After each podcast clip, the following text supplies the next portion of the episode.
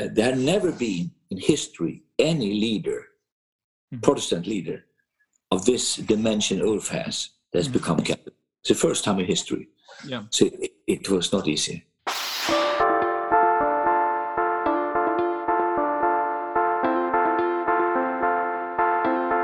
Hallo und herzlich willkommen zu Die Macht der Worte, der Podcast.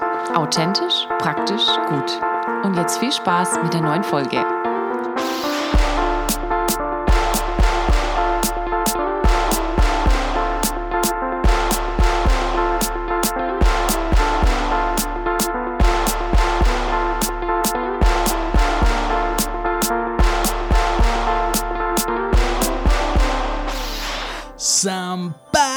Your body. Herzlich willkommen zu Die Macht der Worte, meine lieben Hörer und Hörerinnen. Wir sind bereits bei Episode 123, 123, wie ich es auch gerne nenne. Und äh, kurze Vorankündigung, bevor ich es vergesse: Das hier ist die letzte Episode vor Staffelpause. Wir haben jetzt sieben Staffeln und machen, weiß ich nicht, vielleicht ein bisschen eine längere Pause ich kann es euch nicht versprechen, es tut mir wirklich leid für alle, die, die äh, ja schon fast abhängig von den Dienstagsepisoden auf äh, Spotify oder Apple oder wo auch immer du das hörst, sind. Aber eine kleine Pause ist jetzt Ostern. Ich wünsche euch ein schönes Fest, gute Ruhe, frische Ruhe. Äh, keine Ahnung, was man da so äh, wünscht. Aber ich habe einen Spruch. Also ich bin ja äh, hobbymäßig ein schlechter äh, Werbeslogan-Verfasser, aber äh, falls ihr Bock habt, äh, schreibt doch in euren Status mal rein. Ist mir selber eingefallen tatsächlich. Wer nicht weiß, wo der Hase langläuft, sollte dem Lamm folgen. Wer nicht weiß, wo der Hase langläuft, sollte dem Lamm folgen. Genau, dazu gibt es äh, 37 Banner auf die Macht der Worte auf Instagram. Natürlich nicht, nein. Aber wie gesagt, wir machen eine kleine Osterpause. Vielleicht wird es ein Monat, vielleicht weniger. Man weiß es nicht. Man weiß es nicht. Äh, vielleicht kommen auch Episoden raus, die wir ähm, zusammenfassen, die ich zusammenfasse. Mit Betula auf jeden Fall. Nur wann weiß ich nicht genau. Ähm, genau. Und vielleicht noch äh, ältere Episoden, äh, die ich vielleicht nachziehen werde oder die schon älter sind natürlich. Gut, ähm, jo, wir machen mal eine kleine Übersicht. Ich bin ein bisschen aufgeregt, weil, äh, Leute, ich habe euch ja erzählt, ich mache einen zweiten Podcast, äh, der aus der Sicht mir die Worte heißt und eigentlich genau dasselbe Format hat wie die Macht der Worte, nur eben, dass es nur die Interviews sind. Aber jetzt mache ich tatsächlich einen zweiten äh, für meine kleine Stadt in Franken. Das ist super. Also ich freue mich schon richtig. Ich habe heute das erste Interview mit dem Bäcker gehabt, ne? Der Bäcker Gerd, der Gerd. Und es war super, Freunde. Also das hat mir richtig, ne? Da, da es einmal ein Brezen, wenn ihr da seid im, im Schöner Frankenland in, in Schwaubach. Ne, in Schwaubach. Gut, aber äh, genug vom Geschmarri. Ähm, sorry, sorry, Freunde. Ich, ich sammle mich und jetzt kommen die Infos, wie es weitergeht. Also, wir haben Tim Sauter, FEG-Pastor, ja bei uns zu Gast, der letzte Woche angefangen hat, über den Carp zu reden. Polycarp, Polycarp war der Name. Äh, und jetzt geht es so ein bisschen in Wohlstandsevangelium hinein, was ich ganz interessant fand, äh, wo ich auch wieder mal nicht mit allem übereinstimme. Wir haben auch äh, vom Conny, heute habe ich tatsächlich vom Conny eine Nachricht bekommen, da hat er Manu genannt, er meint aber hier meinen guten Freund, den Pastor Tim, der soll die Schnauze halten. Nein, Spaß. Nein. Äh, es ging über Sprachengebet und ich muss, ähm, es ist ja noch offen. Wir haben diese Episode äh, offen gelassen, dass wir uns auf jeden Fall nochmal treffen, weil ich mich einfach nicht dazu in der Lage fühle, äh, ihm da Kontra zu bieten. Aber ich habe mir trotzdem erlaubt, diese Episode mit Sprachengebet mal äh, herauszubringen. Einfach, was ihr drüber denkt und wenn es einen Gelehrten gibt, der pro Sprachengebet ist, der glaubt, dass es nicht erfundene Sprache ist, sondern äh, ja, ein, ein Reden in unaussprechlichen Seufzern äh, und so weiter, der darf mich gerne kontaktieren. Und wenn du Bock hast, ein bisschen zu diskutieren, dann setze ich dir den Tim vor die Nase und dann können wir ein bisschen reden über das Sprachengebet. Genau, aber hier geht es jetzt ums Wohlstandsevangelium. Wie gesagt, dieser Podcast ist ja was, ähm, wo ich mich auch ein bisschen auf der Reise befinde. Hör mir auch gerne mal die Meinung an von Leuten, die nicht in Zungen beten oder Sprachen beten und äh, versuche die zu verstehen. Danach knüppel ich sie nieder. Okay, dann Michael und Steve. Äh, wir reden über ja, einen Tunnelblick. Als Charismatiker hat man mindestens einmal schon mal in einen Tunnel geschaut, äh, die letzten fünf Jahre. Es geht um Feuertunnel, Heiligen, Salbungstunnel und was auch immer für Tunnel. Dann rede ich mit Betula äh, das letzte Mal über ja, ihren Glauben, wie sie zu Jesus kam. Da haben wir letzte Woche einen harten Cut gemacht und da geht es jetzt direkt weiter, wie sie Jesus begegnet ist, beziehungsweise wie ihr Jesus begegnet ist. Und dann haben wir zum Schluss, auch zum letzten Mal in dieser Episode, deswegen bietet es sich an, eine Staffelpause zu machen, Karl Gustav Severin, der darüber redet, über den Pastor der Pastoren, habe ich mir sagen lassen, ist der Titel über Ulf Eckmann, unter anderem über Ulf Eckmann, aber auch über die Tiefen äh, so krankheitsmäßig und sowas bei Karl Gustav. Aber für mich tatsächlich eins der interessanteren Dinge und auch, glaube ich, mit einer der Motivationen, warum ich dieses Interview gemacht habe, ist auch neben dieser unglaublichen Geschichte, bitte kauft euch das Buch äh, Russia Stole Our Hearts. Ist wirklich lesenswert, liest sich auch innerhalb von fünf Minuten, glaube ich, durch. So kam es mir zumindest damals vor. Aber auch natürlich Ulf Eckmann, wer den Namen nicht kennt, das war einer der größten europäischen Pastoren mit der größten Gemeinde in Europa, in Schweden, der dann irgendwann zum Kathol Kathol Katholizismus, zum Katholik wurde. Genau. Aber gut, jetzt wünsche ich dir viel Spaß bei der Episode 123, die Macht der Worte. Ich wünsche dir ein gesegnetes Osterfest. Und weißt du, wenn du nicht weißt, wo der Hase langläuft, folge dem Lamm. Dein Wort öffnet mir die Augen. Dein Wort ist Kraft. Dein Wort und meine Seele wird gesund. Dein Wort gibt Trost. Dein Wort ist ein Licht auf meinem Weg. Wir waren letzte Woche stehen geblieben äh, bei Polycarp, der uns, oh, beziehungsweise mit dem Thema Wohlstandsevangelium. Entschuldigung, liebe Hörer, wir wollen dich natürlich da abholen.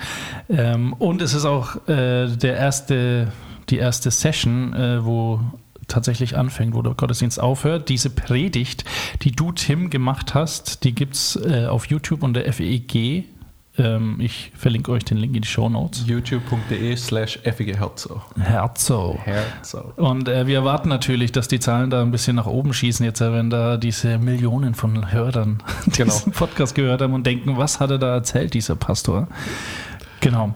Dass ich auch über YouTube ein bisschen Geld verdienen kann, dann ein schönes Auto mir kaufen kann. Genau. Wo wir gerade beim Thema sind. Oder ein Jet, weil Ge in diesen Tube of Demons willst du doch nicht sitzen. Genau, ja, absolut. genau. Wir, wir äh, sind beim Wohlstandsevangelium und jetzt ist die Frage natürlich, wo oder wie hat das Wohlstandsevangelium angefangen? Mhm. Also man muss ja wirklich sagen, das Wohlstandsevangelium ist eigentlich ein niegelnagelneues Phänomen.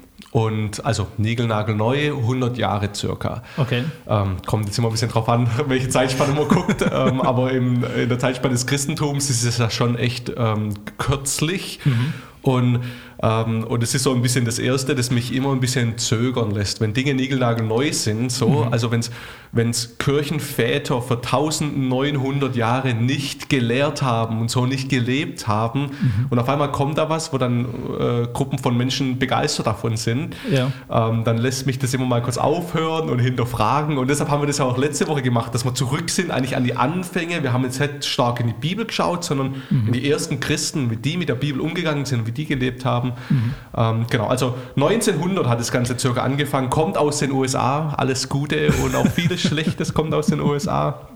Ähm, genau.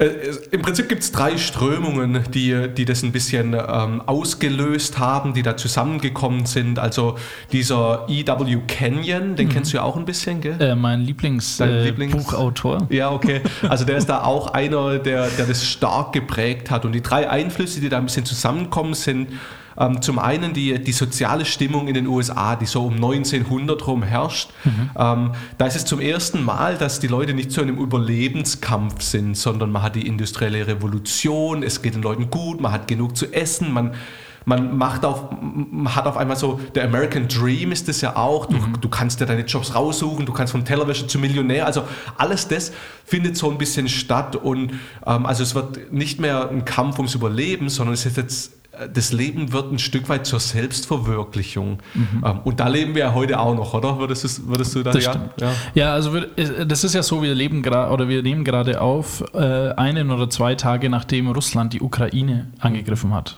äh, oder was Angriff, ich habe mich nicht so informiert.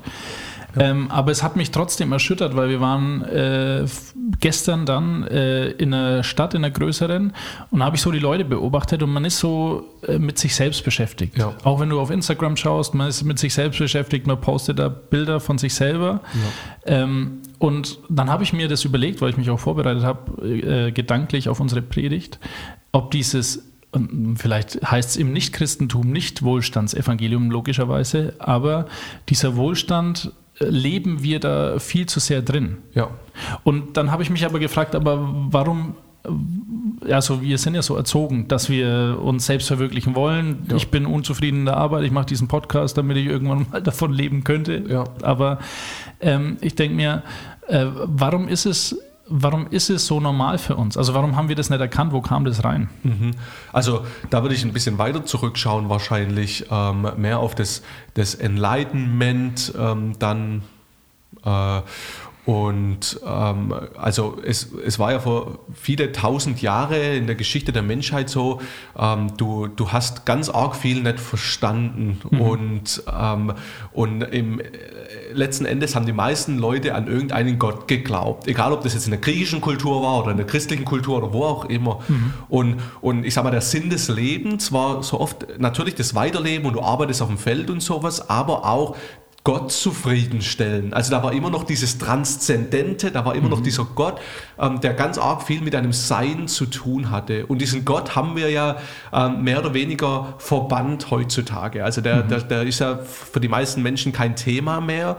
Das heißt, jetzt stellt sich die neue Frage, denn was ist dann der Sinn und für was bin ich dann da? Mhm. Ähm, und dann kommst du halt in den, äh, also ganz arg oft ähm, in den Hedonismus, äh, mhm. naja, mein eigenes Glück ist, also ist mein Gott, würde ich da jetzt als Theologe, als Pastor sagen. Mhm. Ähm, aber du musst, es, du musst da natürlich was Neues finden, der, ja. das, das Gott ersetzt und das ist halt das Selbst geworden, sage ich mal. Und, mhm. und deshalb ist es auch so, und es ist übrigens ähm, als Überleitung mal in den, in den zweiten Punkt, der da reinspielt, ganz stark in, in, in diese Entwicklung, ähm, ist die Entwicklung der Psychologie. Mhm. Ähm, also gerade um diese Zeit rum, um 1900, da ist natürlich auch schon viel davor passiert, aber da nochmal ganz stark, ähm, da, da kommt die Psychologie und die Psychologie kann dir im Prinzip sagen, wie du erfolgreicher sein kannst, was du dir selber sagen musst, dass es dir besser geht. Mhm. Ähm, und also, also da passiert ganz, ganz auch viel. Zum Beispiel eine der Sachen, die wir immer und immer wieder im Wohlstandsevangelium finden auch,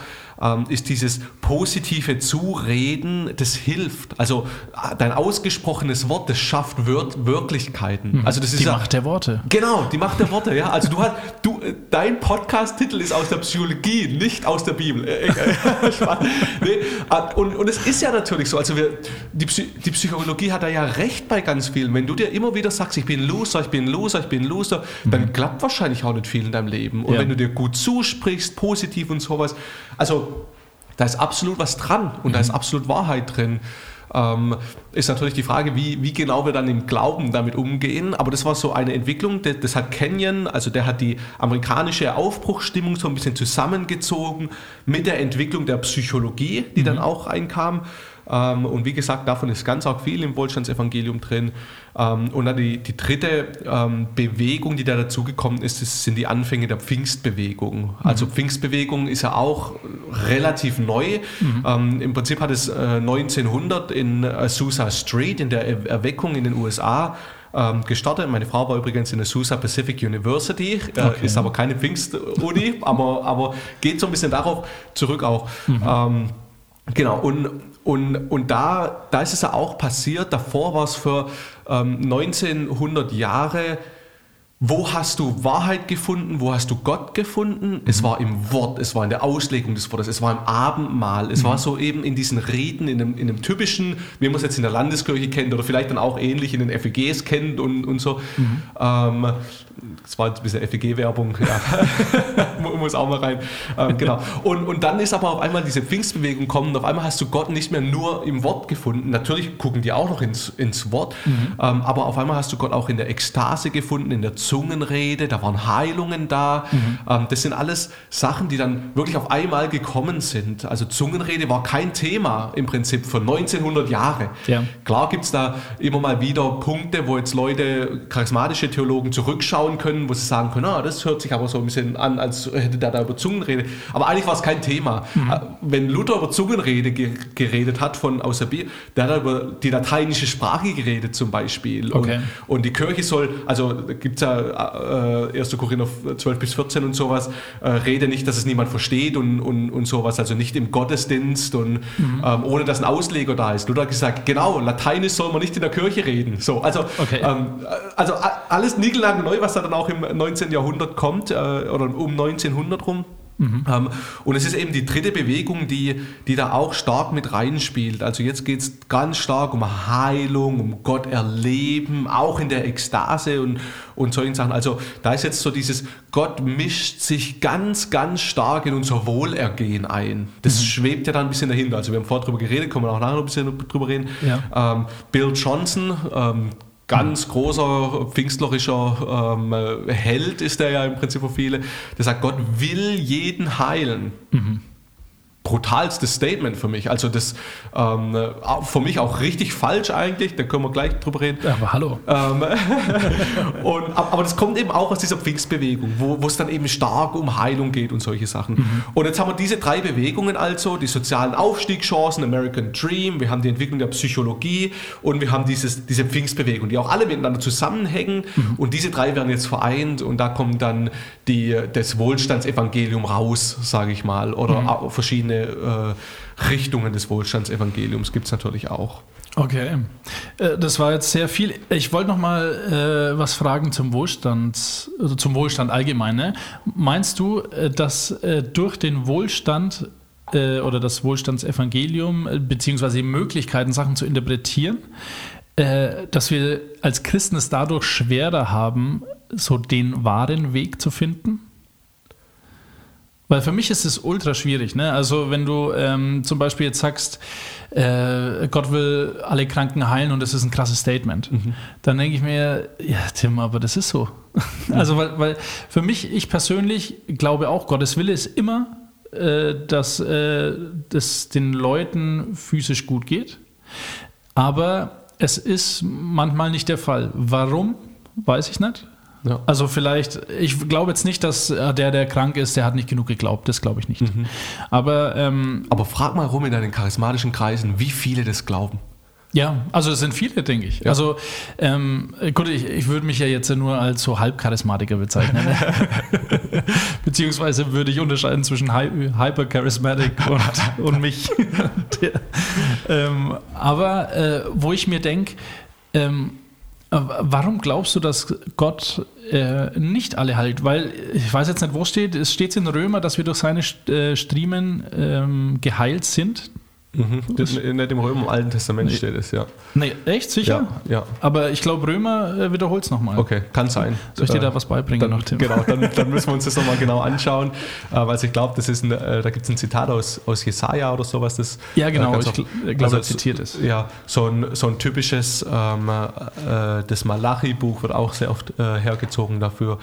Ähm, also natür natürlich glaube ich, dass eines Tages im neuen Himmel, neue Erde, mhm. ähm, dass es kein Leid mehr geben wird, dass mhm. es keine Schmerzen mehr geben wird, dass alles heil ist. Und in dem, in dem Sinn können wir natürlich schon sagen, Gottes letztendlicher Heilsplan hat es und dadurch will Gott es ja, also das ist ja die perfekte Welt, da will Gott kein, ähm, kein Unheil haben, ja. definitiv. Mhm. Und trotzdem glaube ich, dass wir nicht in einer perfekten Welt sind ja. ähm, und dass das Königreich Gottes noch nicht in, in seiner Fülle hier ist mhm. und, und, dass, und dass Gott heute ähm, Leiden ähm, genauso benutzen kann wie Gesundheit und mhm. ich glaube sogar manchmal noch mehr. Mhm. Ähm, also ich kenne es aus meiner eigenen Geschichte wenn ich gelitten habe, äh, wenn ich Probleme hatte in meinem Leben, da habe ich am allermeisten meine Glaubensschritte nach vorne gemacht. Mhm. Ähm, weil da lernst du Gott wieder zu vertrauen und nicht in dir selber zu vertrauen. Da merkst du, was, also, was sind eigentlich so deine Götter gewesen. Und also mhm. für mich war die Zeiten des Leidens waren immer die stärksten für mich. Und ich glaube auch, dass, dass die Bibel es im Neuen Testament einfach immer wieder lehrt, dass wir auch durch das Leiden das Königreich Gottes bringen. Ähm, mhm. Also das ist einfach, das ist Teil von dem, wie wir leben. So haben die Aposteln alle gelebt, ähm, so haben die ersten Christen alle gelebt. Und mhm. ich glaube, so ein Verständnis müssen wir auch haben für heute in der Zeit. Jetzt noch äh, zum Abschluss äh, nur die Frage äh, für die ganzen Charismatiker, die dich jetzt hassen. ähm, also glaubst du generell, dass Gott schon äh, für unsere Ganzheit, für unser, für ein heilsames Leben ist? Oder glaubst du auch, dass jetzt Gott sagt, Mensch, Tim, dir habe ich aufs Leben gelegt, äh, du sollst unbedingt leiden? Weil für mich ist es so ein bisschen, also das ist, man sieht es ja in Hiob. Der Teufel kommt zum, zu Gott und sagt ihm, hey, äh, ich würde ihm gerne alles wegnehmen. Und Gott sagt, okay, bis auf das Leben kannst du ihm alles wegnehmen. Ja. Ähm, und danach, das ist, glaube ich, ja auch ein gutes Beispiel, was Prosperity nimmt manchmal, dass nach dem Leiden hatte ja Hiob wesentlich mehr als vorher. Mhm. Und ähm, für mich zeigt diese Geschichte eigentlich, dass ja äh, der Teufel der Depp ist und äh, Leid bringt aber Gott es zulässt. Ja. Und Gott aber ähm, dann, ich sage jetzt mal, wenn es durchstanden ist, wobei ich das jetzt auch nicht wirklich glaube, dass jetzt äh, wir äh, Level 1, 2, 5, 10 oder sowas machen müssen. Mhm. Aber wo ich mir denke, das ist doch äh, so ein Ding, äh, wo für mich das zeigt, der Teufel ist der Verursacher von Leid. Ja. Nur Gott gibt sein Okay. Mhm. Also bist du jemand, der dann Gott als jemand darstellen würde, der sagt, okay, äh, ich bin für die Ganzheit ja. und für deine Heilung, aber ich erlaube oder sagst du, ja, Gott bringt auch das Leid? Boah, das, boah. Tja, ähm, das ja. ist ein charismatischer Theologe. Also, also ich glaube, da, da, brauchen wir noch mal äh, vier extra Podcasts, um, um über Leid und Ursprung des Leides zu. Aber ich, ich glaube schon, dass Gott ein ganzheitlicher Gott ist, weil, wie mhm. gesagt, wenn wir im neuen Himmel, neue Erde sind, da werden wir heile Körper haben. Da, mhm. Äh, also da, da werden wir ganz geheiligt sein, innerlich. Da, da macht Gott eben alles neu. Mhm. Ähm, ich glaube nicht, dass Gott das Ganze hier und jetzt alles alles neu macht. Ich glaube, wir sind auf einem Weg, wir sind in einem Prozess, mhm. aber ich glaube, du, lieber Steve und ich, lieber Tim, wir werden nicht ankommen an dem Punkt, wo wir so durch und durch geheiligt sind, mhm. dass Gott uns ganzheitlich hier schon perfekt gemacht hat. Glaubst du ja auch nicht. Ja, nee, das, äh, das ja. glaube ich auch nicht. Aber glaubst du jetzt, dass Gott trotzdem pro Heilung ist? Also ob das jetzt hier auf Erden ist oder ob das dann eines Tages mal äh, bei Jesus ist. Ja. Ich, ich glaube, dass, es, glaub, dass es eines Tages ist, mhm. ähm, für alle. Mhm. Ähm, und ähm, also für alle, äh, sage ich jetzt, für alle, die Jesus nachfolgen, die an Jesus glauben. Mhm. Oder dass da keine Missverständnisse gibt. Ähm, aber ich, ich glaube natürlich schon auch, dass Jesus hier heilt. Ich, mhm. ich glaube, dass er heilen kann. Ich mhm. glaube, dass es Situationen gibt, wo er heilen will. Ähm, ich glaube, dass es ein Zeugnis sein kann für manche Leute. Definitiv. Ich glaube mhm. nicht, dass Gott jetzt ein distanter Gott ist, der einfach zuschaut, wie seine Kinder äh, leiden. Nee, mhm. ähm, ich habe ein Problem mit dem, er will immer heilen. Mhm. Ähm, und er will, dass niemand leidet. Also, ähm, mhm. und das glaube ich eben nicht beim Ansatz.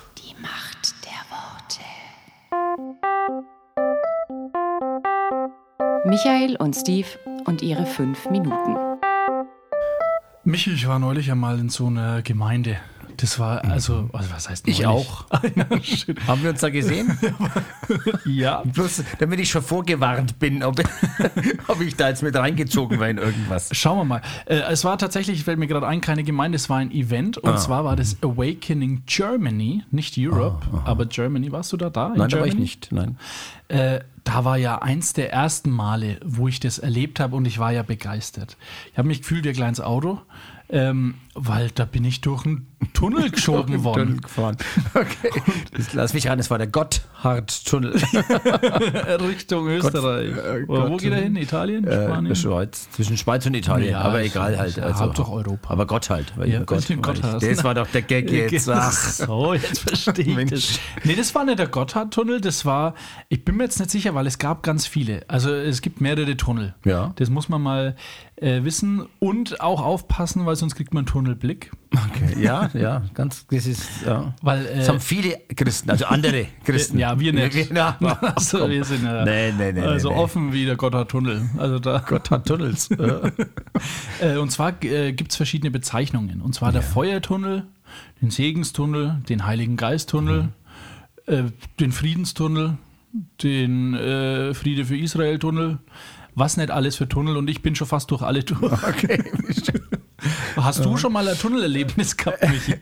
Äh, Ja, ich hatte auch schon eins und ich muss sagen, das war eigentlich schön. Aha. Also es gibt ja bestimmt auch Tunnelerlebnisse, da sucht man den Notausgang, wenn er so lang wird. Ja. Ja, da haben die Leute äh, so für mich gebetet nacheinander Mhm. und das war schön. Aber ich muss ehrlich sagen, wenn Leute, die mich kennen, das Ja. ist ein bisschen die Gefahr, wenn dann der Tunnel aus Leute, lau- lauter Leuten besteht, die Ja. dich kennen, Ja. dann beten die immer so, bei mir beten die, danken die immer für meine Treue. Also Weil es ich- ist so nicht Heiliger Geist inspiriert. Also ich weiß nicht, weil ich Sagen halt wir einer mal. bin, der da echt seit vielen Jahren treu in der Ja, Gemeinde und ist. treu. Und wenn die dann immer sowas beten und segne ihn wegen so die Treue und so, dann denke ich mir, ja, ich, ich will jetzt gar nicht, ich will jetzt irgendwie doch andere Segenszusprüche haben. Ja. Keine Ahnung was. Vielleicht Was- solltest du dich dann Michael Kaleb nennen, weil Kaleb heißt der Hund oder der Treue. Ja, der treue Hund, der treue Freund, der ja, Hund. aber hallo, All Michi. meine Güte. Da begrüßt du jetzt mit, dem- mit dem Hund. aber äh, ja, t- Aber das war schön. Also ich bin aber auch nicht umgekippt oder sonst was. Ich bin da durchgelaufen, die Leute waren nett und freundlich und haben mir schöne Sachen gesagt. ja. Der, also ich habe das auch gemerkt, aber ich bin jetzt nicht so einer, der, der das großartig mag, weil bei mir muss schnell gehen. Ich will da schnell durch den Tunnel durch. Ich will ja auf der anderen Seite wieder rauskommen. Ich habe jetzt da kein Interesse dran, da zu übernachten. Ja, genau. Ähm, jetzt, ich glaube, meistens gibt es nur Tunnel, äh, ich würde sagen, in charismatischen Kreisen, weil das ist so eine Tunnelgesellschaft, äh, die, die freut sich. Manchmal ein bisschen eben den Tunnelblick, ne? Und das ist halt ein Problem, weil wenn vor dir einer ist, der gerade äh, im Tunnel in Stau verursacht, länger dauert. aufgrund von äh, Ja. schwachen Knien oder Gelächter oder sowas, und du stehst dann neben einem, Mhm. der vielleicht einen Knoblauch gegessen hat oder die Zähne schon drei Tage nicht mehr putzt hat. Dann ist es manchmal äh, nicht so schlecht. Und ich bin auch jemand, der sich nicht gern anfassen lässt. Okay. Also wir sind ja beide eigentlich nicht so Umarmer, auch wenn wir uns immer treffen, Michi. Da ist ja keine Umarmung, das Ja, ist also, äh, das ist ja, ein äh, fränkisches Hallo. Ein knappes Nicken. Genau. Und dann Gerade, dass ist- man noch hinschaut zum anderen. Aber dann passt es. Aber jetzt hast du ja auch neulich äh, äh, einen Lobpreisabend angefangen. Ja. Ähm, der heißt Tief verwurzelt. Wer mal vorbeikommen will, Ja, kann mal, ist, glaube ich, tief verwurzelt. Nicht Kartoffeln, weil das ist ja auch ein Film. Ja, genau. Die, Sondern ja. du hast ja gedacht, ich mache einen Lobpreisabend drauf. Ja, es ist der, das Ziel ist, dass man tief verwurzelt, im, der Glaube tief verwurzelt in Gott ist. So wie Kartoffeln halt. Deutsche Kartoffeln im Glauben verwurzelt. Ja. Äh, und da hast du jetzt einmal auch sowas angefangen, ähnlich. Also, es war jetzt Tunnel. Also, Steve, also ich würde das jetzt weit von mir weisen, dass ich sowas ähnliches angefangen habe. Aber ich bin jetzt einmal gespannt, was du da äh, erlebt hast in meinem Event. ja, pass mal, auf, das lassen wir dem Hörer, lassen wir noch eine Woche warten, weil äh, das ist natürlich ein Cliffhanger. Die Macht der Worte. Revolution.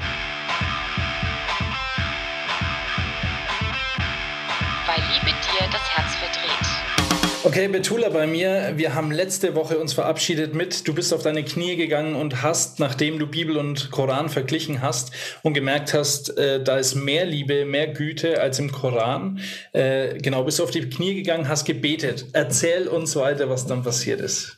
Sehr gerne. Hallo erstmal. Ähm, ja. die Geschichte ging so, mein Zeugnis ging so, dass ich ähm, dann auf die Knie gegangen bin und gebetet habe und gesagt habe, Allah, ne, da hieß noch Allah, ähm, was ist denn jetzt los hier? Du weißt, von klein aus will ich nur dein Wohlgefallen, von klein aus möchte ich nur dein, dir dienen, du kannst mich doch jetzt nicht so im Zweifel lassen. Ich dachte, du liebst mich. Du kannst mich doch nicht so seit einem Jahr ähm, dir hinterherrennen lassen. Ich kann nicht mehr. Irgendwann kann der Mensch auch nicht mehr. Ich bin doch nicht Gott so. Ich bin doch nicht du. Und ja. äh, zeig mir bitte den Weg. Ist Jesus wirklich, gibt es diesen Jesus? Also ist er wirklich für unsere Sünden gestorben? Ich weiß, dass er gab es, ja. Wir haben ja auch daran geglaubt. Aber ähm, ist er wirklich für die Sünden gestorben? War der, ist er wirklich dein Sohn Gottes? Als ich gesagt habe, dein Sohn Gottes, mhm. ähm, die Muslime denken immer, das ist so geschlechtsverkehrmäßig gemeint, aber ist es nicht. Ja, das wollen wir nochmal betonen hier, ist es nicht gemeint. Und äh, als ich das aber gesagt habe, hatte ich noch nicht diesen Mindset, dass mhm. es nicht das ist. Und ähm, habe dann gesagt so, Allahu Alem, so man sagt so, oh mein Gott, so was mache ich gerade? Oh nein, so, weißt du, ich habe noch um Vergebung gebeten, als ich noch dieses Gebet gesagt habe, mhm. weil es war eine Art von Hinterfragung. Ich habe einen Komma gesetzt und das war schon echt ein krasser Schritt, aber ich konnte einfach nicht mehr und ich habe halt gespürt, da ist irgendwas und habe das dann halt gebeten, also gebetet, Mensch, Entschuldigung, da kommt wieder der Ausländer aus. Auf jeden Fall, ähm, ja, und dann bin ich ins Bett gegangen. Ihr müsst mhm. wissen, ich hatte zwei, drei, drei Jahre hatte ich eine Schlafparalyse jeden zweiten, dritten Tag. Also ich wurde schön von ein paar bösen Geistern gequält, sage ich mal so. Meine Eltern haben mich zu Hojas gebracht. Die haben, meine Mutter hat an meinem Kopf äh, am Bettrand äh, Zuren aufgesagt. Nichts, hat nichts, keine Besserung, gar nichts. Ich hatte jede zweite, dritte Nacht Angst, schlafen zu gehen und mhm. hatte Todesangst, weil diese Schlafparalyse, Schlaf Schlafparalyse, Schlaflähmung äh, zeichnet sich so aus, dass du im Bett liegst, du bist wach, aber du kannst deine Augen nicht öffnen, bist du im Halbtiefschlaf, so ganz komisch Halbschlaf, irgendwie sowas. Und äh, hast das Gefühl, jemand drückt dich ins Bett rein, irgendwie so ein riesen Stein ist auf dir, du kriegst keine Luft, du kannst dich nicht bewegen, dein Körper ist komplett verkrampft und ähm, hast Todesangst. Total Schweißausbrüche, dein ganze Deck ist voll klitschnass aus mhm. Angst. Und ich hatte immer denselben Traum. Und das ging so zwei, drei Jahre. Und zwar, es war immer stockdunkel und ich habe den Teufel lachen gehört. Und nichts kam, also es kam keine Besserung, gar nichts. Ich habe alles getan. Ich war richtig gläubig unterwegs äh, gewesen, ne? habe ich ja schon erzählt gehabt. Das war ja. halt auch vor, Vornamensmuslimen war das schon. Und ähm, ja, nichts konnte mir helfen. Auch nicht die Suchen, die ich im Traum dann halt aufgesagt habe. Nichts. Es verschwand einfach. Und ich wurde dann halt gequält, bis es ging. Und dann ähm, an dem Tag, wo ich gebetet habe, zu Jesus, also beziehungsweise zu Gott durch Jesus, ähm, bin ich ins Bett und dann habe ich schon gemerkt, oh, jetzt kommt das wieder. Das ist so ein Geräusch wie wenn du im Flughafen bist, neben dem Flugzeug. So ein Geräusch kommt dann von ganz weit weg und ganz, ganz nah. Mhm. Und du weißt, okay, jetzt geht's wieder los, diese Schlaflähmung oder Paralyse, was das ist. Es haben viele Muslime, habe ich später erfahren, wirklich sehr, sehr viele. Äh, und ähm, diesmal war es aber anders nach dem Gebet in dieser Nacht. Licht kam in diese Dunkelheit. Die Dunkelheit wurde komplett in meinem Traum entfernt von dem Licht. Und es hat so geschrien, als ob es Schmerzen hatte. Später habe ich erfahren durch die Bibel, wenn du Besessene austreibst, dass sie Schmerzen haben, dass sie schreien. Ja. Und das war krass. Und ähm, ja, dann ging das halt komplett weg. Dann habe ich Jesus vor mir gesehen. Ähm, ich habe sein, Gesicht nicht gesehen, es war voller Licht und er hatte so ein Gewand an, war riesengroß und ich habe so eine Liebe gespürt. Sowas habe ich noch nie in meinem Leben gespürt. Von niemandem, von nichts, keiner Materie, keiner Prada-Bag, keiner. das ist jetzt nur ein Joke, ja, nebenbei irgendwo. Ja. Äh, also keiner Familien, Familie mit keinem Freundeskreis, kein Partner, Partnerin, sonst nichts, gar nichts. Ja, also so eine Liebe, das wünsche ich wirklich sogar jedem. Mein, mhm. Meinem schlimmsten Feind wünsche ich das. Ähm, und äh, es war einfach wunderschön. Und ich habe Jesus vor mir gesehen, er hat mich umarmt, hat gesagt, meine Tochter, ab jetzt wird dir nichts mehr passieren, ruf meinen Namen, ich bin da, das Böse wird dir nichts mehr anhaben können. Ähm, dann hat er seine Hand ausgestreckt und hat gesagt, folge mir. Und später habe ich erst gecheckt, ey, das hat er ja zu den ganzen Gefährten gesagt, so. Weißt du, folge mir, folge mir, folge mir. Dachte, wow. Und dann war ich richtig geflasht, dann bin ich aufgewacht und seitdem habe ich keine Schlafparalyse mehr und keinen Traum mehr von diesem. Halleluja. Halleluja. Ich bin so dankbar. Das allein beweist mir schon, da kann jeder kommen und sagen, was er will und mir sagen, ich war noch nie Moslem oder sonst irgendwas. Das allein beweist mir schon, diese Heilung beweist mir schon, dass es Jesus wirklich gibt diese. Begegnung beweist mir schon persönlich, dass es Jesus gibt. Diese Art von Liebe, die ich gespürt habe. Von etwas, viele Muslime sagen, ha, vielleicht war es der Teufel so, der verkleidet sich auch im Licht und sowas. Und guck mal, du wurdest schon vorgewarnt in deinen Träumen immer und dieses Lachen und was weiß ich. So, er wusste schon, du gehst falsche Richtung. Nein, mein Lieber, wusste er nicht und was weiß ich, vielleicht ja, aber ein, ähm, du verspürst von etwas Bösem nicht diese Art von Liebe. Dieses mhm. Böse kann dir diese Liebe nicht geben. Es ist unmöglich. Es gibt entweder Licht und Dunkelheit, aber du kannst nicht äh, Liebe mit Bösem mischen. Das funktioniert nicht. Entweder ist etwas böse oder voller Liebe. Ja, und ja. so war dass ich dann zu Jesus gekommen bin. Der Hammer, das Ganze war vor vier Jahren, also äh, 2000, 2017? Ja, so eine Art. Okay, und seitdem äh, hast du dich dann mehr informiert, hast dann mehr geschaut, äh, äh, wie man in Beziehung mit Gott tritt und so weiter?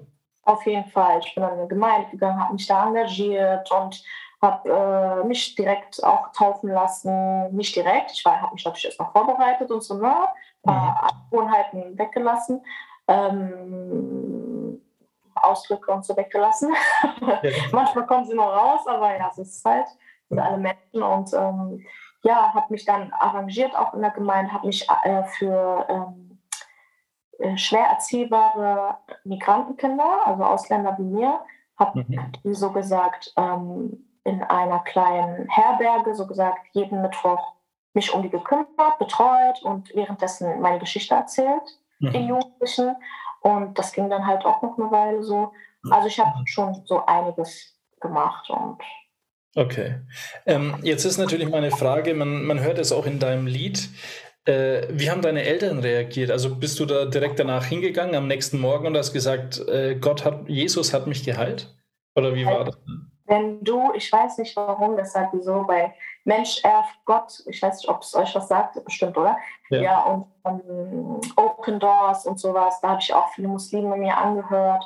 Und äh, da war ein Iraner, kann ich mich erinnern, oder ein Perser, ähm, der meint, boah, als, als er das, der war ja auch salafistisch unterwegs mhm. und radikal und als er erfahren hat, dass Jesus der wahre Weg ist, hat er sich so gefreut, dass er direkt in diesen, diese salafistische Gruppe gegangen ist, oh mein Gott, ich muss die Botschaft jetzt, ne, direkt so voll naiv und blind, weil man sich so, man hat so eine Euph Euphorie, sagt man das so? Ja, ja. So einen krassen Serotoninschub, dass du denkst so, boah, das musst du jetzt der Welt verkünden und so weil du willst einfach, dass du willst die ganze Welt umarmen. Dann denkst du so, boah, du gehst jetzt direkt, du sagst das jetzt. Ich mhm. direkt zu meinen Eltern, direkt angerufen, jetzt, ey, Jesus ist der wahre Weg und so, das, wir sind voll falsch, auf der falschen Spur. Okay. Das kann keiner sagen, so weißt du, was ich meine? Mhm. Und ähm, habe ich dann halt so gemacht, dann direkt radikal, die haben dann gesagt, die waren sowieso schon voll so, ey Mädchen, so Frauen, das geht gar nicht, was ist los mit dir? Das ist äh, ciao, tschüss. Aber danach haben sie sich so langsam verstanden, okay, die Psyche habe ich schon echt äh, demoliert von dem Mädel, kein Wunder, dass sie so geworden ist. Mhm. Also das heißt jetzt nicht, dass jeder Homosexuelle psychisch gestört ist, das sage ich nicht. Ich rede nur von mir, das ist meine ja. eigene Erfahrung, persönliche Dings. Ähm, und äh, ja, dann haben sie mich halt so akzeptiert halt aber dann, als sie gehört haben, wow, die ist äh, Jesus und Islam vorbei und wow, dann, dann war vorbei. Dann habe ich noch das Taufvideo geschickt, wie ich da geleuchtet habe. Oh, das müsst ihr sehen, das war so schön. Graue Wolken überall. Nur diese Mitte, wo man getauft wird, war ein Riesenloch mhm. mit äh, Sonnenstrahlen auf dich und du hast einfach geleuchtet. Das war echt Wahnsinn. Das hat meine Mutter gesehen, die war dann auch schon ein bisschen so, okay, wie ist das möglich so? Mhm. Und ähm, ja, dann, das war natürlich Fehltritt, ne? Also, ciao. Also die, die haben dann äh, mit dir den Kontakt abgebrochen. Ich habe, glaube ich, mal in deiner Instagram-Story äh, gesehen, dass du denen, glaube ich, dein Taufvideo geschickt hast. Oder nee, das Video hast du ihnen geschickt. Dein Video, richtig. Da kam keine Reaktion. Nee, gar nicht. Also hast du auch gar keinen Kontakt mehr aufgenommen? Nein. Nein, ich habe gar keinen Kontakt, weil die das nicht möchten. Von mir aus äh, ist es ein krasser Kampf in diese in diese, äh, sag ich mal, ja, in meinen Familien, in meine Familie reinzugehen, weil meine Familie sehr anders gestrickt ist, sag ich mal so. Und ähm, da erlebst du viel Demütigung, Erniedrigung. Aber wir sollen uns ja freuen, wenn wir im Namen von Jesus gedemütigt und erniedrigt werden. Von daher nehme ich den Kauf gerne auf mich. Hauptsache, ähm, ich, kann da, ich kann da ein gewisses Vorbild irgendwie sein, Vorbildfunktion haben für meine Familie. Aber es ist nicht möglich, weil meine Familie total abweist. Ich habe ihr auch schon mal eine Bibel geschenkt und so und sie hat es weggeschmissen. Und es ist schon echt hart. Ich würde es gerne trotzdem weiter durchziehen. Ja. Äh, gerne trotzdem weiter durchziehen, aber es ist einfach total Abweisung. Mein Vater meinte sogar, ich bete jeden Tag zu Allah, dass du stirbst und ich finde, du wärst nie geboren. Meine Mutter meinte, boah, an dem Tag, an dem ich schwanger wurde, hat es schon in meinem Bauch so ein komisches Gefühl in meinem Herzen. Ich wusste, da wird irgendwas schief laufen und, oh, und also da kommt schon echt ein Unheil auf uns zu und so, weißt du? Und äh, sie sagen auch immer, ey Betula, änder dich, werd wie früher, ja, die kleine Betula, die alles tut, was die Mama sagt. Ja. Äh, die nicht viel weiß und kein Wissen äh, aneignet und schön in ihrer Ecke bleibt. Jetzt hast du ja ähm, dich äh, taufen lassen. Du hast auch, aber auch vorher gesagt, äh, du warst ähm, homosexuell fühlend oder wie ist es jetzt? Also hat sich äh, da was geändert bei dir? Sagst du, mh, hm, äh, vielleicht kommt da noch was? Bist du cool damit? Dass, äh, oder sagst du, Gott ist cool damit, dass ich so fühle? Oder wie ist es? Das ist eine echt heftige Frage. Da muss man auch echt gezielt und ge ausgewählt seine äh, Sätze strukturieren. Auf jeden Fall, ähm, meine Meinung ist dazu, dass Gott einen anderen Plan für mich hat und was anderes für mich vorhersieht oder vorsieht.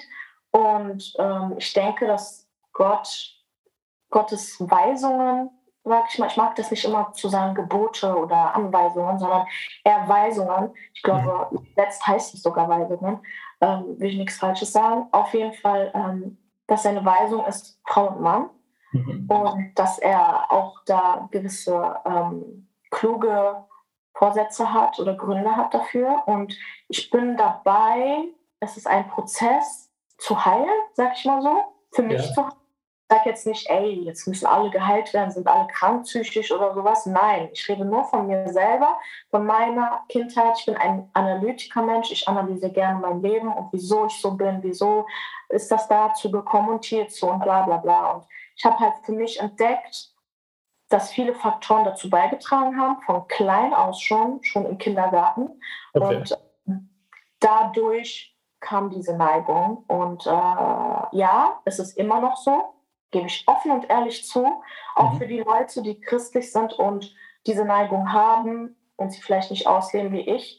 Ähm, hey, du bist nicht alleine, ich bin da, ich bin auch hier.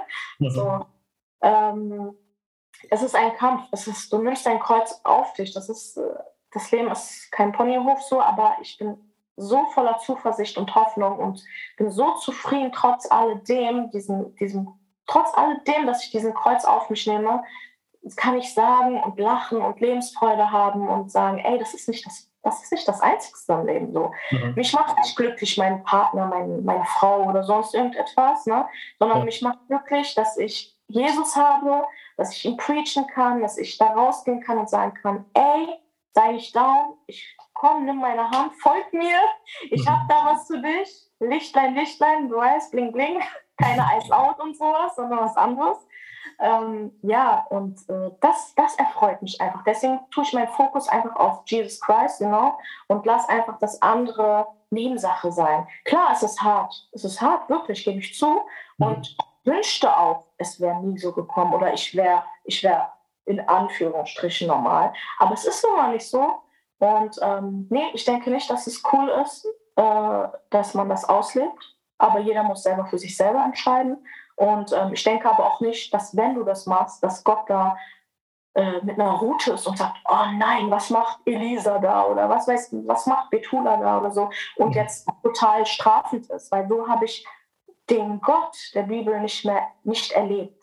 Gott der Bibel ist ein gnadenvoller und liebevoller Gott. Natürlich hat er auch, ist er auch ein zorniger Gott. Das mhm. dürfen wir, dürfen wir auch nicht vergessen, sonst verfehlen wir und werden äh, Sklave der Freiheit. Aber mhm. ja, er ist auch ein anderer Gott. Und ich möchte einfach oder ich sage immer einfach, wenn jemand mich diese Frage stellt wie du, Gott arbeitet an mir. Okay. Mhm. Ja. Know? Okay, ähm, cool. Also falls du, äh, ja, da reden wir mal äh, off Mike dann drüber. Wir sind tatsächlich schon ein wenig drüber, ein bisschen drüber, aber äh, mich interessiert natürlich trotzdem noch, äh, in deinem Video, das du gemacht hast, verbrennst du Bilder von deiner Familie. Mhm. Ähm, und es ist ja, ich finde, dein Video ist relativ ausdrucksstark, ist äh, auch ein bisschen dunkler äh, und düsterer, weil es natürlich auch das Topic hat, verstoßen zu sein und es ja jetzt nicht irgendwie ein Strandvideo sein könnte. Aber ähm, warum hast du dich denn dazu entschieden, diese Bilder von deiner Familie zu verbrennen in diesem Video? Also was soll das für dich darstellen? Weil man sieht ja nur dieses Video und denkt sich, okay, äh, so wie die Familie sie hasst, hasst sie die Familie zurück oder sowas. Aber äh, was, was ist dieses Bild in diesem Video? Was soll das darstellen? Mhm. Die Bilder sollen einfach dazu darstellen ähm, oder beziehungsweise das darstellen, dass ich ähm, nicht mehr nach der Bestätigung meiner Eltern oder meiner Familie, meines Bruders ähm, hinterherjage und hinterher eifere, sondern dass ich damit abschließe und sage, ey, es gibt eine Stelle, auch wenn Vater und Mutter dich verlassen, nimmt dich Jesus, nimmt dich der Herr auf. Und das war für mich so äh, die Symbolik dahinter. Klar, so denkt man so, äh, so, weißt du was, wie du es schon gesagt hattest, aber man sollte immer hinter der Fassade gucken und nicht alles so oberflächlich betrachten, würde ich mal an die Gesellschaft da draußen sagen wollen. Ja. Und, äh, ja, und ja, das ist, das ist eigentlich die Bedeutung dahinter. Man muss auch sagen, nicht jeder hat so ein tolles Medium wie ich, äh, der die Leute dann dazu fragen kann äh, ja. und dann die Antwort rausfindet. Ja. Genau. Ansonsten würde ich dir jetzt noch, wenn du willst, äh, ein paar ähm, Minuten geben, wo du den Leuten sagen kannst, was du willst. Du kannst sagen, was deine Zukunftsprojekte sind, vielleicht aber auch zu Muslimen sprechen, die vielleicht Angst haben, äh, ihren Glauben zu hinterfragen. Was auch immer du willst, da gebe ich dir jetzt einfach äh, Raum dafür, was auch immer du sagst. Ich schalte mein Mikrofon auf stumm. Jo, alles klar. Also nochmal von vorne, ich bin die Betula. ich ähm, habe eine Message, die ich gerne verbreiten wollen würde, ähm, auf eine andere gewisse Art und Weise. Und ich fange erstmal langsam und leise, nicht so laut posaunt an. Es fängt erstmal ruhig an und erstmal mit meinem kleinen ähm, gebrochenen Herzen, was gerade in Richtung Heilung geht, mit Jesus zusammen. Und äh, dieses Video sollte einfach so eine Art von Therapie für mich ehrlich gesagt sein, aber schon auch ein klein wenig Einblick geben. Aber es hat noch nicht richtig angefangen. Es wird noch richtig krass anfangen. Ich habe da super Leute hinter mir. Und ähm, ich möchte in dieses Haifischbecken gehen und ich möchte ein Licht sein auf eine gewisse Art und Weise, sodass diese Leute mich verstehen können, sodass ich in ihrer Sprache spreche und ähm, das ist so gesagt mein Ziel. Ein anderes Ziel habe ich ehrlich gesagt überhaupt nicht. Es geht mir nicht um Cash, es geht mir nicht um Ruhm. Äh, das, das ist für mich wie Haschen nach Wind. Es interessiert mich alles null. Und äh, wenn man so betrachtet, weltlich gesehen, habe ich eh schon alles verloren, so was ich, was einem das teuerste im Leben ist, und zwar die Familie, die Freunde, was eigentlich irgendwo keine richtigen Freunde waren. Und im Endeffekt riskiere ich auch irgendwo irgendwie mein Leben, weil ich war früher radikal und da draußen gibt es auch andere Radikale. Und wenn ich dann diesen Weg jetzt hier einschreite, der richtig hart ist, den Gott für mich meiner Meinung nach in meine Vision auferlegt hat, ähm, dann wird es ein sehr steiler und harter Weg und wahrscheinlich auch ein gefährlicher Weg, aber den werde ich auch nicht nehmen. Ja. Wunderbar. Also ähm, ich will auch jeden Hörer äh, dazu ermutigen, wenn er dieses Interview gehört hat äh, oder vielleicht auch dich auf Instagram abonniert, dass wenn er dich sieht, dass er für dich betet. Ich finde, äh, das ist ähm, ein krasses Ziel, finde ich. Und ich finde auch einen krassen Weg, den du schon hinter dir hast. Ähm, genau, aber ich danke dir sehr herzlich dafür, Betula. Natürlich äh, verlinken wir dein Video auf YouTube in die Show Notes und auch auf Spotify. Ähm, Darf ich ganz kurz was sagen? Na klar. Entschuldige. Ähm, was ich noch gerne sagen wollen würde, ist, ähm, ich will gar nicht so jetzt zu den Muslimen sprechen, sondern ich möchte nur ähm, mich da aufzeigen, vorzeigen mit meiner Geschichte oder mit meiner Art und Weise. Ey, du bist nicht alleine. Wenn da irgendeine ist, die genauso tickt oder irgendeiner ist, ich habe auch viele Nachrichten gekriegt, ey, ich habe Angst, meinen Eltern zu sagen, dass ich nicht mehr, dass ich nicht mehr den islamischen Weg gehen will und dass ich Christ werden will oder sowas. Solche Briefe oder äh, Message-DMs kommen auch sehr oft an. Du kannst mir gerne schreiben, wenn so der Fall da ist. Ich bin immer bereit äh, zu helfen, soweit ich kann. Und ja, you are not alone. Ich bin auch ein Beispiel. Und wenn es mich gibt, gibt es wahrscheinlich auch andere, die so diesen Weg sind, ja. Sicherlich. Genau, dann danke ich dir für dieses Interview, Betula. Die Macht der Worte. Aus der Sicht, aus, aus der Sicht. Aus der Sicht und mit den Worten von. Aus der Sicht und mit den Worten von. Karl Gustav Severin bei mir. Hallo, Karl Gustav Severin. Hallo, Bruder. Again. Again, last week here with you. I'm very thankful uh, you're here and I'm very blessed. Uh, and I know also the listeners were blessed and will be blessed. Thank you. Um, so now I'm going a bit more into more tough stuff, if it's okay mm-hmm. for you. Yeah, sure. Uh, the first thing is also when I was, I think, on Bible school, I heard you were breaking down on a toilet in the uh, airport. Yeah. How was that for you? Yeah, how was that for you?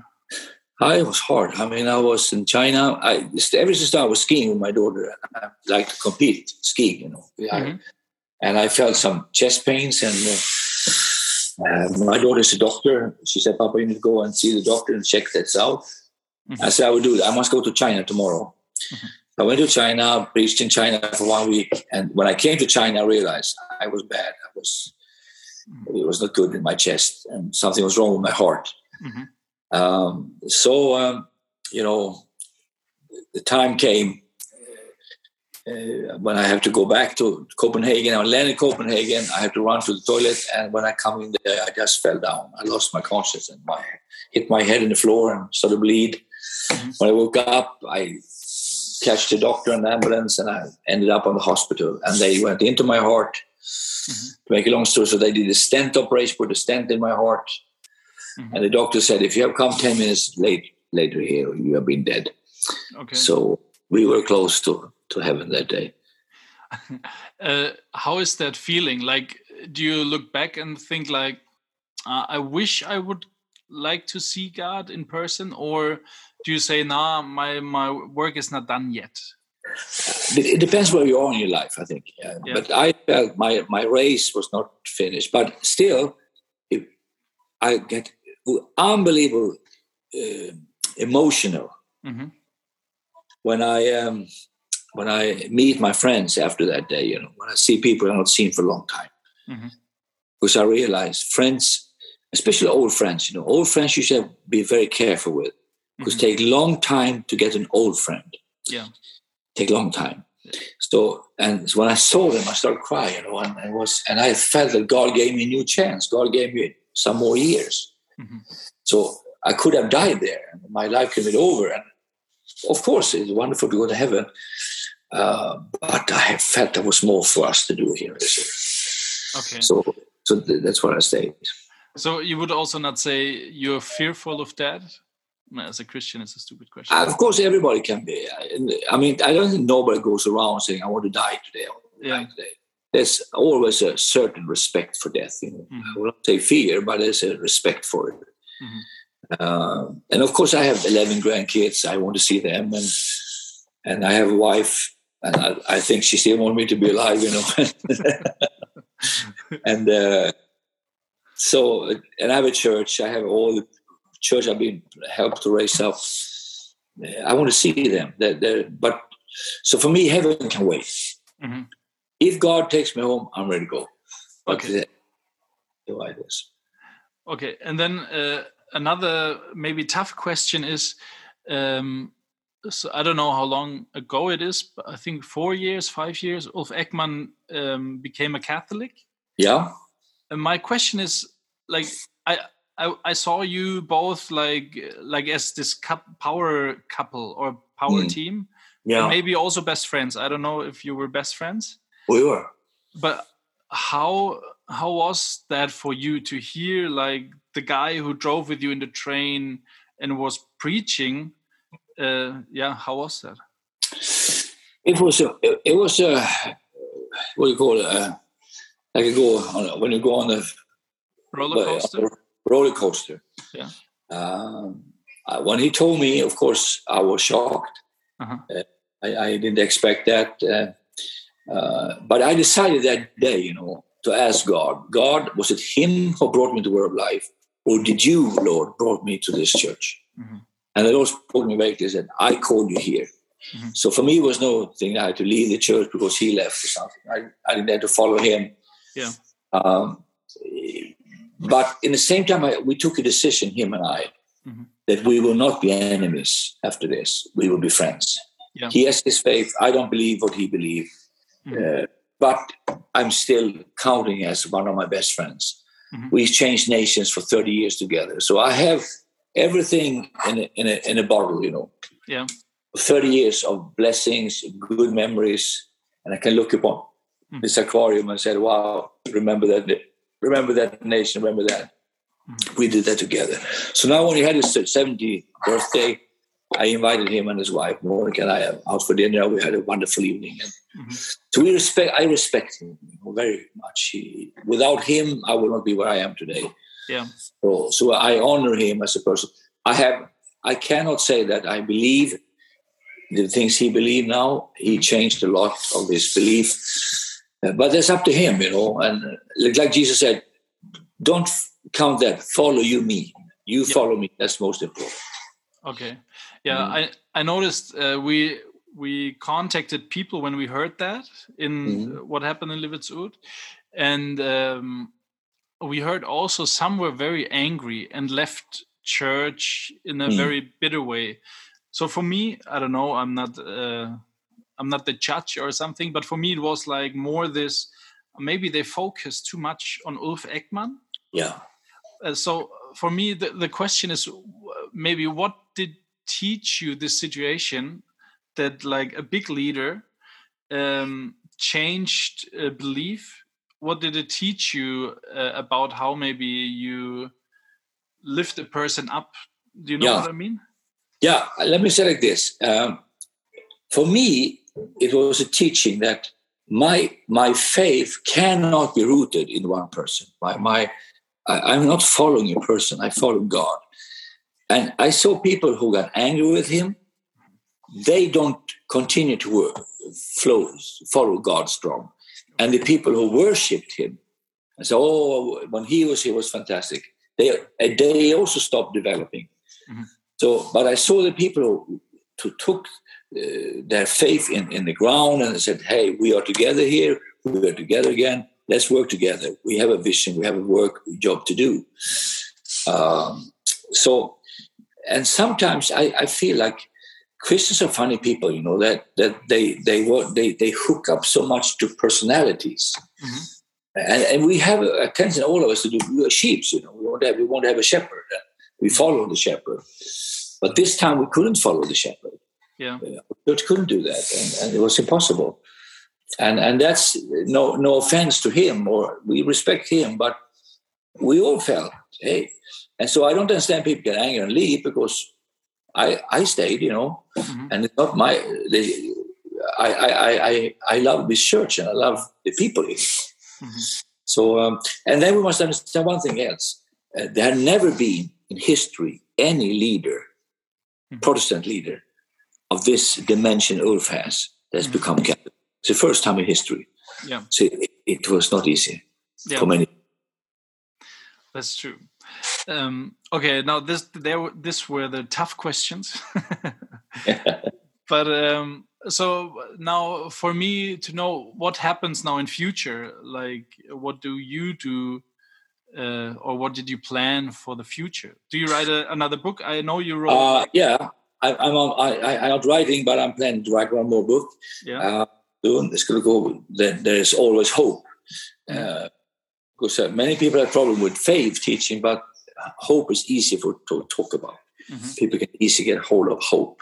Yeah. And the last thing that leaves people before they die is hope. So we need to have hope in God. Mm-hmm. Um, otherwise, I, I'm I'm dedicating my life now to young people. Mm-hmm. Uh, I'm on every I'm in summer camps. I go to our Sunday school. I I go to I go to um, to raise up young preachers now. I'm mentoring young people preachers to help them to develop. And so I, feel, I want to be a person who bless the next generation and, and, and be a bridge between the youth and the old people. Okay. That's what I want to be. And, uh, and then, of course, I travel now with Sebastian. We have bought a big tent for 4,000 seats. Mm-hmm. We are putting up in city after city now, and hundreds and hundreds of young people are coming to the Lord. Mm-hmm. And that makes my heart because we can be old and we can have wonderful meetings, but if we don't have any young people, our church will be gone in one generation. That's true. We noticed that with our church here in, in my town. Yeah, mm-hmm. there's not so many in our age, and like yeah, the young people are few. Mm. So it's very important. So we must love young people and, and understand that we need them, and we don't always understand their style and music. But hey, they we must have them in our churches, you know. Yeah, that's true. So uh, just to uh, for the listener, how many books in all in all did you write now? Uh, I wrote four books. Uh, sorry, I book Russia Stole a Horse. Then I, I, wrote a book about drugs that we should stay away from drugs, mm-hmm. and and um, and then I wrote a book about uh, mission together with another missionary here. Uh-huh. Also stories. I, I write a lot of stories mm-hmm. because I found out that nobody writes the stories down that we've forgotten one generation. Yeah. yeah. Bible is a Bible full of stories. That's true. The whole Bible is full of stories. So uh, I, I, try to to get people to remember what God has done. Mm-hmm. So that means God can do it again. So, but I also remember when I was in Bible school, we were at your place once and we prayed for a, a, milk book or like drink milk, no alcohol. Yeah, yeah. It's it's called. It's never wrong to be sober. Ah, yeah. Okay. Yeah. Is, is I, this the drugs book? Yeah, it's a drug, drugs book. It's, okay. it, it, it, it, drugs. I personally, I have felt in my heart that I want to stay away from from uh, alcohol. I stay away. I, don't smoke. I don't drink. Mm-hmm. So I, I, I changed I changed the wine to the to the milk. Okay.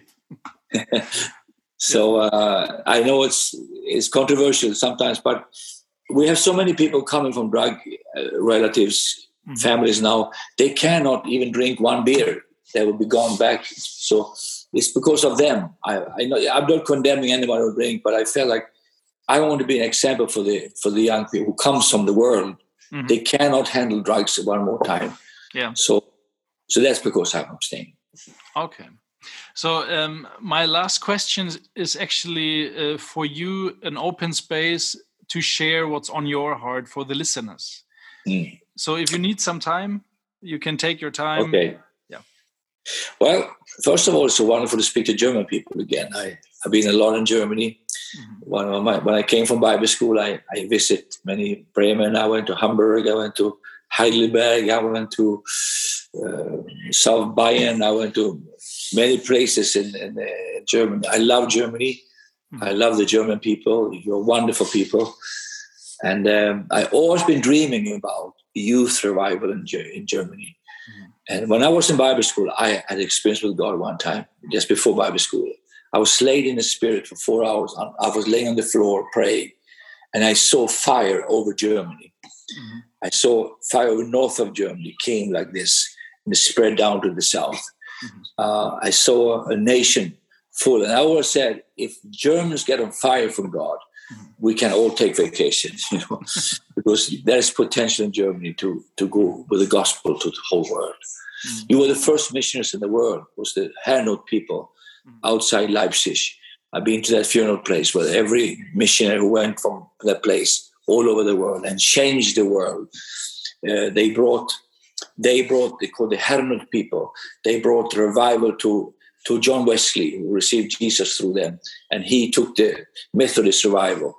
And then we had Wilberforce, who came out of that revival. Mm-hmm. So from Germany, everything was born. You have great theologians in Germany, you have great things, and I really wish Germany a beautiful post-corona time. Because in Job it says, after this Job lived 140 years. After Corona, after the things we go through now, we're going to live, we're going to be strong, we're going to have visions, we're going to have dreams. Amen. Amen. Amen. I have one more question that just came in my mind.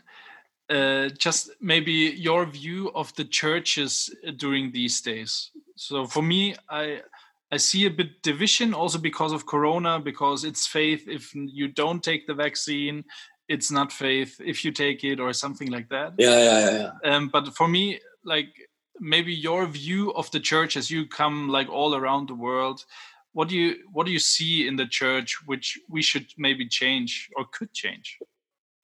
Well, I I say like somebody said, you know, um, when Jesus died on the cross, mm-hmm. all the disciples was gone. They ran away. There was only one man left, and that was not Peter. He was gone. John was gone. Jacob was not there.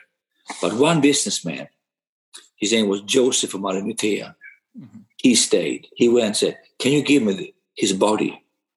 I want to take care of his body. So he, he took his expensive grave and he gave it as a gift to put Jesus' body inside. He was taking on the body of Christ. So when there was a play, there was there was a otherwise the dogs would have taken that body and eat it up and the, the body would be gone.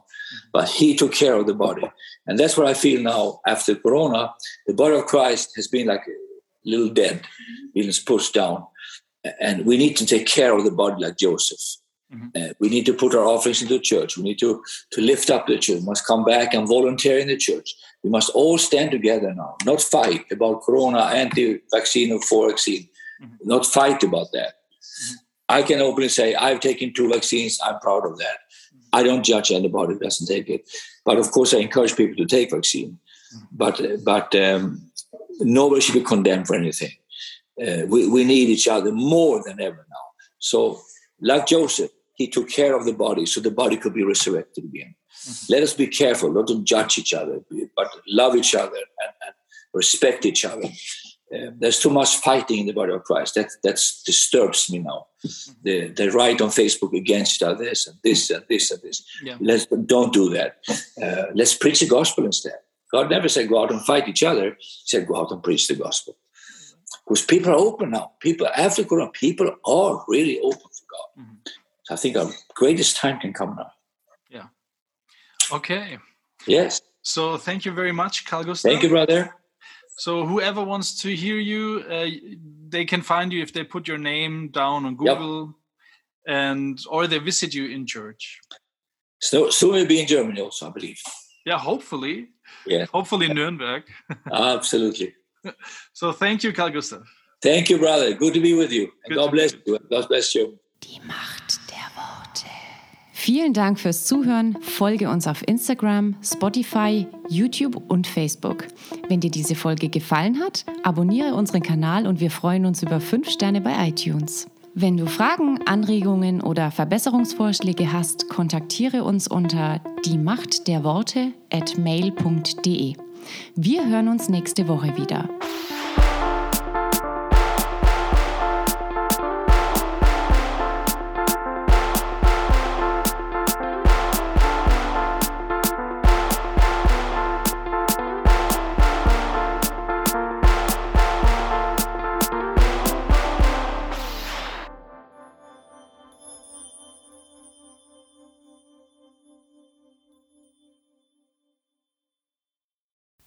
Ich wollte auch nach dem Abi Kunst studieren und so weiter. Und dann war eben so die Idee, dass man als Mensch, wenn man Kleidung trägt, so eine laufende Litfaßsäule ist.